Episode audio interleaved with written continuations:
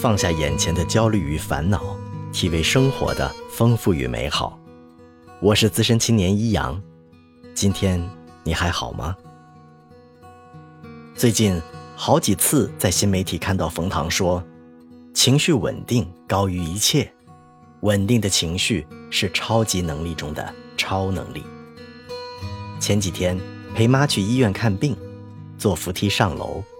身后一对夫妻不知道为什么发生了口角，丈夫低声说了几句便沉默了，妻子却埋怨丈夫不该小题大做，不断重复：“至于吗？至于吗？”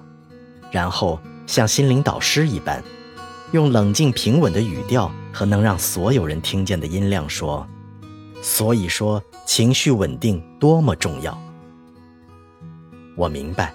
他是在用睥睨众生的姿态强调：“我是冷静的，他是冲动的；我是智慧的，他是愚鲁的；我喝过鸡汤，他没有，所以我占理，错在他。”不出所料，一下扶梯，丈夫便转身离开了。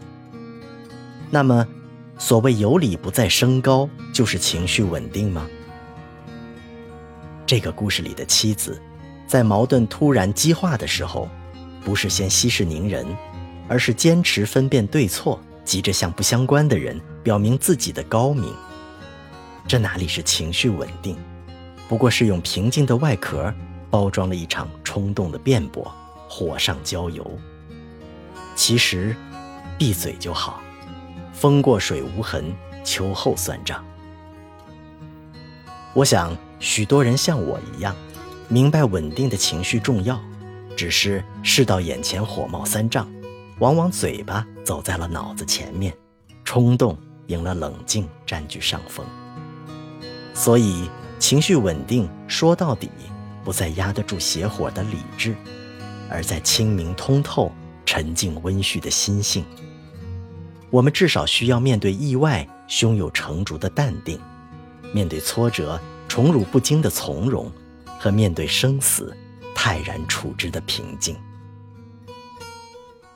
意外常有，不小心撞到花瓶、踢翻水壶、切破手指，这样的小事都足以让本就愤懑的情绪崩盘，别提更大的意外了。面对不期而遇的麻烦，我们需要的也许是客观判断后果，不刻意夸大，不过分焦虑。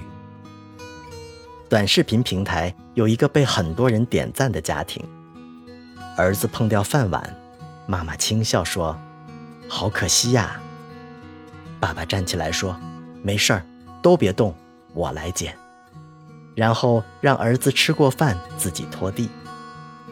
女儿碰洒饮料，妈妈淡然说：“吓我一跳。”爸爸说：“没事没事，爸爸帮你打扫。”爸妈打闹。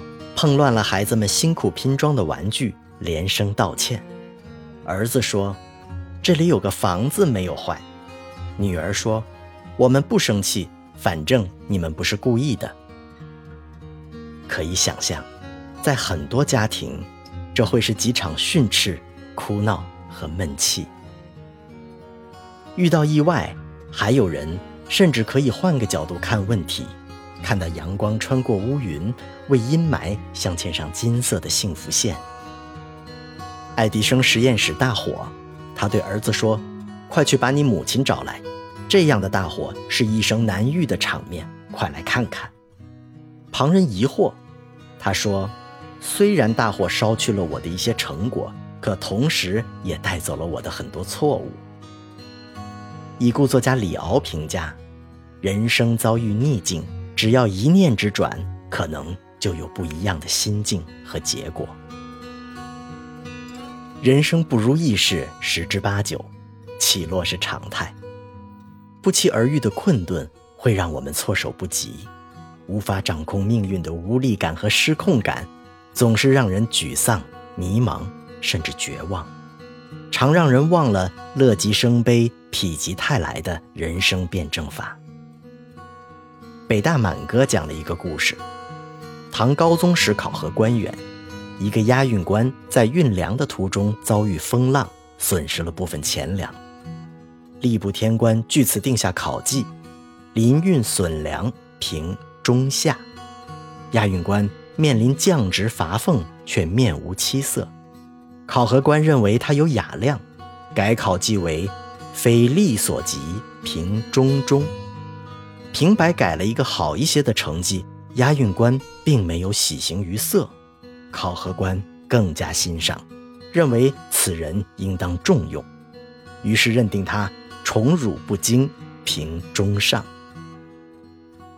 这个预言般的典故与塞翁失马一样，提醒我们应当更加坦然地面对漫漫人生路上的起承转合。最难的。莫过于面对生死了吧？有人说，除却生死，再无大事。能看到这一步，已经是难得的清醒了。我们接受的死亡教育，主要来源于生活。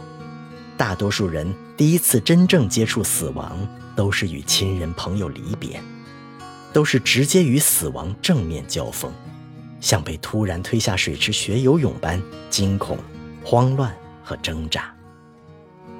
其实细想起来，死亡是再自然不过的事情，有始就有终，天下没有不散的筵席。所以不能释怀，不过是对未知的恐惧，对尘世的留恋，对离别的不舍。所以你看，死亡不能避免，死亡带来的悲伤总会过去，那么好像也没有什么看不破的。东北姑娘张彩玲说：“她婆婆温蒂的老公的嫂子不久前去世，她的孩子十四岁，而且身有残疾。缠绵病榻之际，她对温蒂说：‘你是我最好的朋友，所以如果有那一天，我希望你能带我儿子去一个开心的地方。’他去世当天，当他失去意识被救护车拉走的时候。”温迪带着他儿子去迪士尼玩了一天。张彩玲问温迪：“你那天难受吗？”他说：“我一天都在哭，我好想去送嫂子最后一程，但我答应她的事儿必须做到。”由此看，面对死亡，最难得的不是撕心裂肺、念念不舍，而是转身离开前仍然尽可能地照顾着自己爱的人。是面对生死离别，仍然保持尊重、悉心聆听，带着思念完成嘱托。他们面对生死的平静和理智，让我看到的不是冷漠，而是由连贯稳固的精神内核传达出的坚定和温暖。但是，面对意外胸有成竹的淡定，面对挫折宠辱不惊的从容。面对生死泰然处之的平静，谈何容易？通通做到就能超凡入圣了。那么，便一起在生活的摸爬滚打里磨练心性吧。愿我们都能平安喜乐，恣意坦然，分享快乐，分担烦恼。欢迎点赞订阅我的故事，也希望在评论区听到你的声音。我是资深青年一阳，愿你一切安好。